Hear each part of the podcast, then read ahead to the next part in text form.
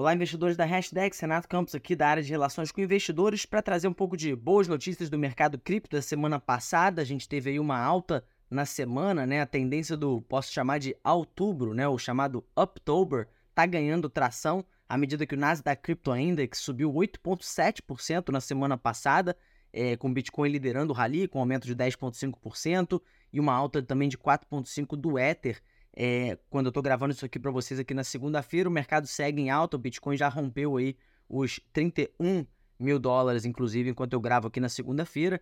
É, mas essa alta começou com um falso rumor sobre a aprovação do ETF de Bitcoin nos Estados Unidos. Aparentemente foi um catalisador inicial para o aumento de preço, mas os ganhos foram sustentados ao longo da semana, mesmo que a especulação sobre a aprovação do ETF é, é, tenha sido falsa de primeira, mas a aprovação ganhou força e a tese de aprovação no curto prazo ganhou força. E vamos às notícias positivas aí para o mercado de cripto. O Itaú, que é o maior banco brasileiro, se uniu à sua divisão de tokenização chamada LIC, né? Lembrando que essa divisão de tokenização do Itaú, a LIC, foi adquirida em 2022 e introduziram aí o primeiro fundo de investimentos em recebíveis de crédito tokenizados do Brasil.